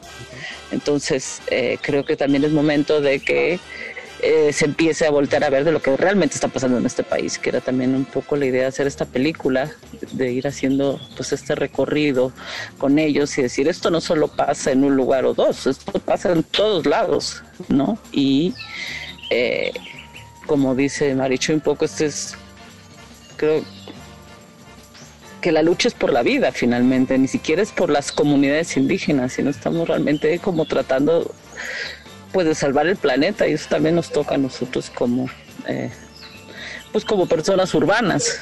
Eh. sí, sí, sí. Entonces creo que nos tenemos que empezar a dar cuenta de eso, eh, que es el progreso, para quién es el progreso y en nombre de quién y para quién, ¿no? Sí, el, que es algo que hemos como reflexionado mucho durante el proceso de hacer esta película, qué implica el progreso. Si el progreso va a destruir, es realmente un progreso o es algo que nos han vendido que es el progreso. Entonces creo que hay muchas cosas en las cuales es importante pues reflexionar más allá de si somos indígenas o no somos indígenas. Creo que es un, mensaje un poco eh, pues global y más en estos tiempos con lo que está pasando. Con más razón creo que tenemos que reflexionar la manera en la que estamos viviendo porque hay algo que nos está diciendo el universo de esta manera de vivir no es sustentable. No, está bien. Hay que, sí, por lo menos imaginar otras maneras de vivir y de organizarse y otras maneras de hacer política y otras maneras de que haya un bienestar más generalizado, ¿no? que no sea solo para, para ciertos grupos. Y bueno, creo que de, una u otra manera es de lo que habla también la película, sin ser, creo, un panfleto, pero de llevar la reflexión hacia allá, que eso es lo que yo espero, que la gente se pueda hacer ciertas preguntas. ¿no? Luciana, antes de, antes de terminar, pues cuéntanos precisamente cómo será eh, la dinámica. El, documental se verá a través de Ambulante, pero cómo, así, cómo estará disponible para la gente. Mira, eh, hay que entrar a la plataforma de, de Ambulante, que es eh, ambulante.org.mx, a partir de las de las 7 de la tarde del día 10 de marzo y tenemos dos mil vistas. Entonces ahora sí que, eh, que lo que pase primero, si se terminan las dos mil vistas o, eh, o hasta el día 11 de marzo, este, va a haber la posibilidad de verlo de manera pues gratuita, en línea, hay que entrar y hay que registrarse, pero también eh, va a haber unas funciones también en línea en Ficunam, eso será unos 10 días después, no nos han dado todavía las fechas específicas, pero si nos siguen en, en nuestras redes, eh, la vocera film en Facebook, en Twitter y en Instagram, ahí estarán también los, los horarios en los cuales va a haber, eh, digamos, una segunda vuelta eh, de estas exhibiciones en línea, ¿no? Para los que no alcancen a verla en ambulante, pues habrá una segunda oportunidad en Ficunam, que es a partir del 18 de marzo. Como te digo, no sabemos todavía eh, los horarios específicos, pero ya se los haremos saber. Entonces, perfecto. Pues, y eh, esperemos, eh, pues, estrenar también en salas comerciales cuando la situación esté un poco más normalizada. este, esa es un poco también la tirada, llegar a las salas. Perfecto, Luciana. Pues muchas gracias por la entrevista. Eh, mucha suerte con las proyecciones del documental y esperamos tenerte de vuelta con tus próximos trabajos. Muchas gracias. De retinas.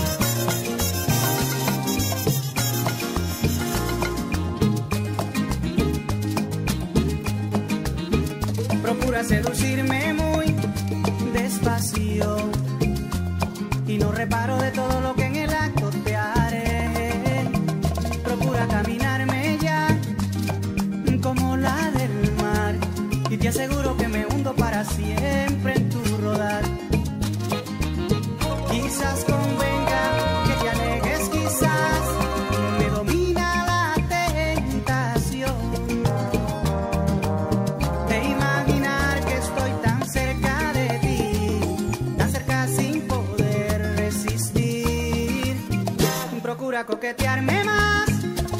Y no reparo de lo que te haré. Procura ser parte de mí. Y te aseguro que me hundo en ti. Procura no mirarme más. Y no sabrás de que te perderás. Es un dilema del que tú ni yo podemos escapar.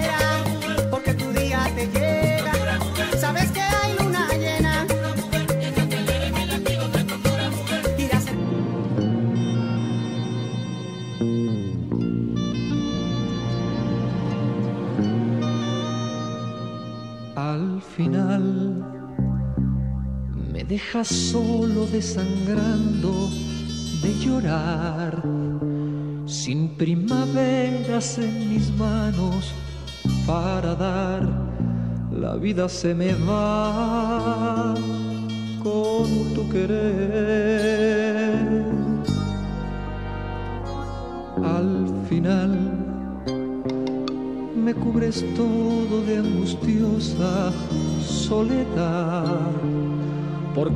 Presagio que jamás regresarás.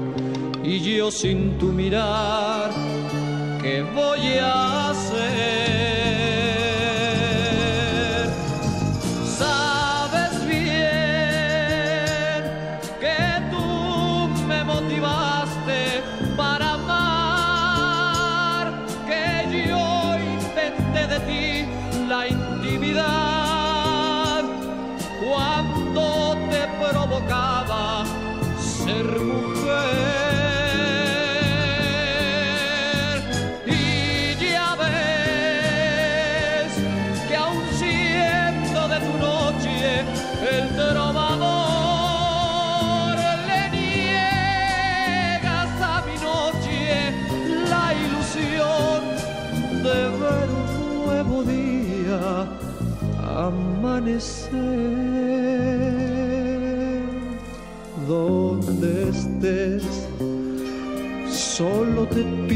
que no vayas a olvidar. Que por amarte como un Cristo me quedé con los brazos abiertos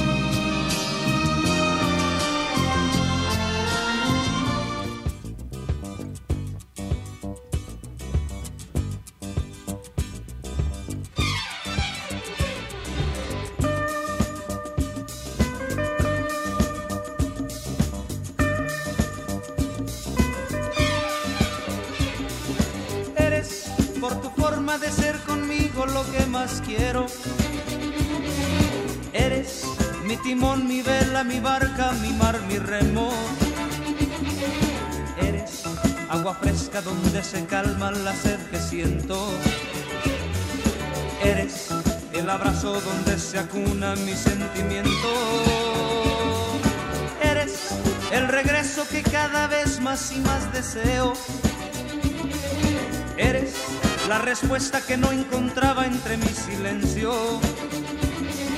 Eres mi ternura, mi paz, mi tiempo, mi amor, mi dueño.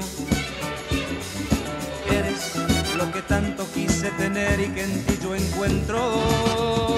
Eso y más y otras cosas que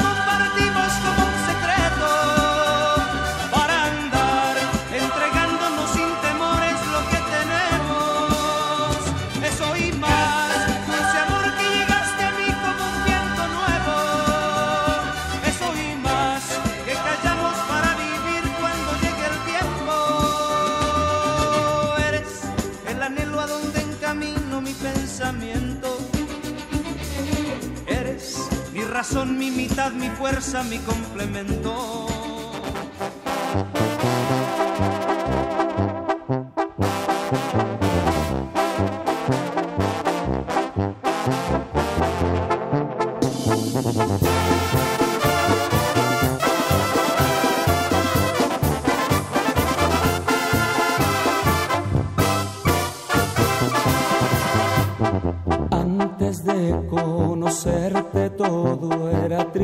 Sin ilusión. Eran mis noches frías y un gran vacío es el que llenaba a mi corazón. Pero cuando llegaste, de mí arrancaste tanto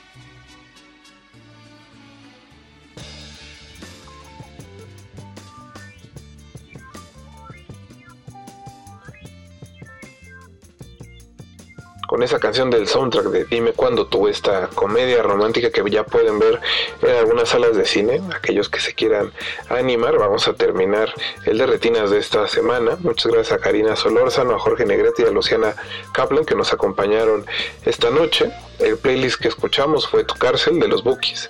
Querida Juan Gabriel, Yo no te pido la luna, Daniela Romo, Procura de Chichi Peralta, Al final, Emanuel, Eres de José María Napoleón y Llegaste tú de la banda El Recodo de, Cruz Lizárraga y cerramos con Humo en los ojos de Javier Solís. Muchas gracias a Mauricio Orduña por la producción y a todo el equipo de Radio Nam que hizo posible la transmisión de este programa. Mi nombre es Rafael Paz y los espero el próximo martes a las 9 de la noche para hablar de cine en Derretinas. Hasta luego. Antes de continuar tu camino, recuerda, no hay películas sin defectos. Si los buscas, te convertirás en crítico de cine. De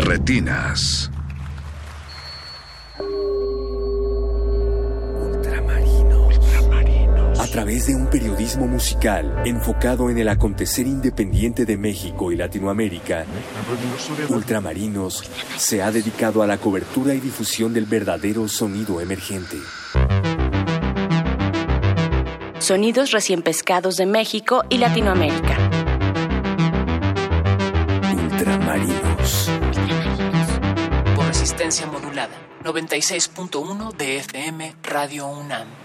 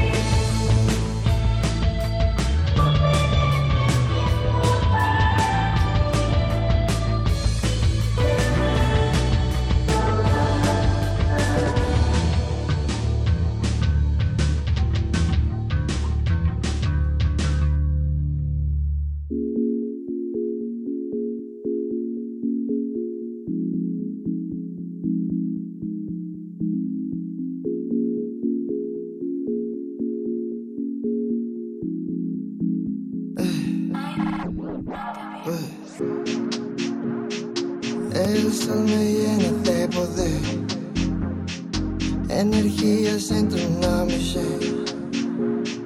Estoy medicado all day, all day,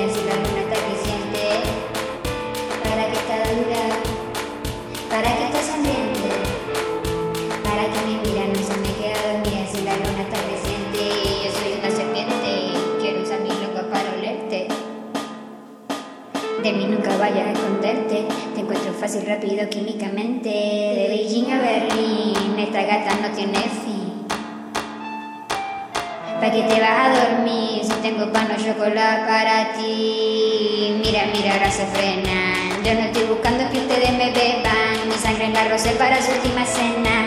Yo caminé para que ustedes corrieran. Se quedó sin reggaetón, yo me quedé sin cordillera. Sácala del panteón, ella es una pandillera. No se viste de neón, pero yo sé que es una fiera. Toma jugo de limón para que la piel nunca se muera. Pregúntale al DJ. Mentira, yo no soy de eso. Perdóname el delay. Aquí te traje pan de queso, chocolate del rey. Nah, mejor saben tus besos. Vamos a cambiar la ley. Y aquí yo te llevo al congreso. Para que está dura, para que está sonriente, para que me mira, no se me queda dormida si la luna está creciente. Rica, divina, deliciosa. Rica, divina, deliciosa. Rica, deliciosa. Rica, divina, deliciosa. Deliciosa. Rica, divina y deliciosa. Rica, divina y deliciosa.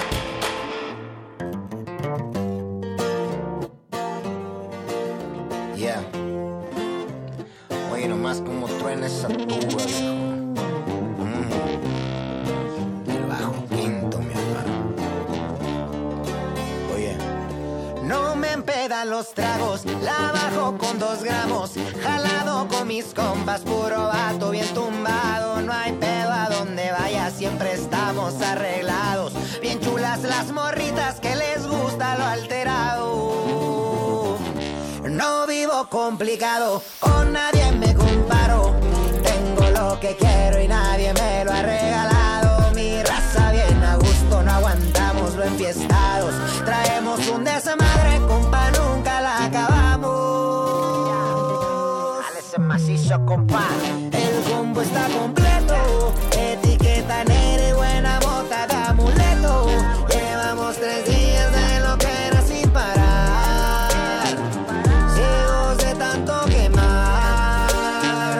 Yeah, es domingo y otra vez amanecida, con mi gente que siempre es agradecida, para ellos lo que pida.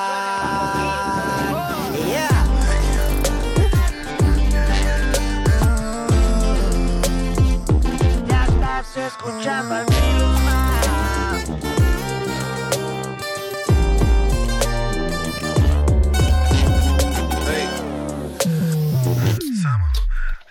Esta noche va por mí, saquen puro para arriba. Nadie nada nos va a decir. Ya compré la policía y tú,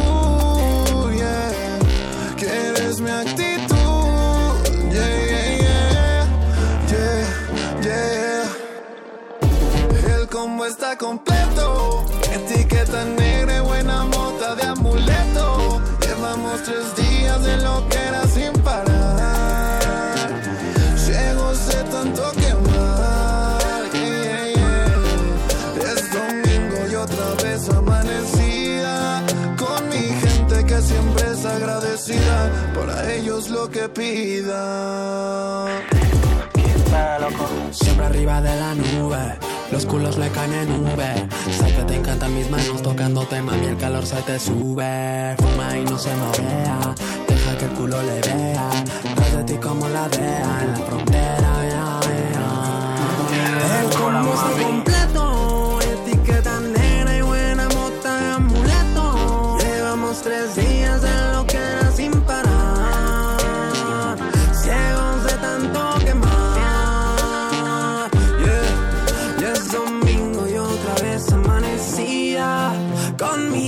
gente que siempre es agradecida. Para ellos lo que pidan.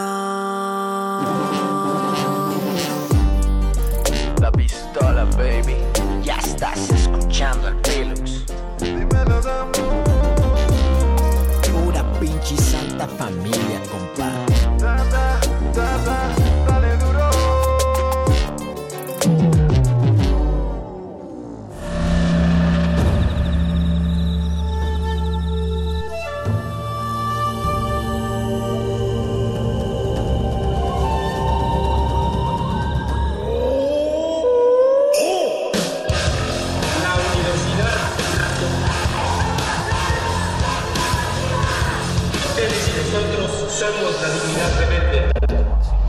Resistencia Modulada es una coproducción de Radio UNAM y El Universo.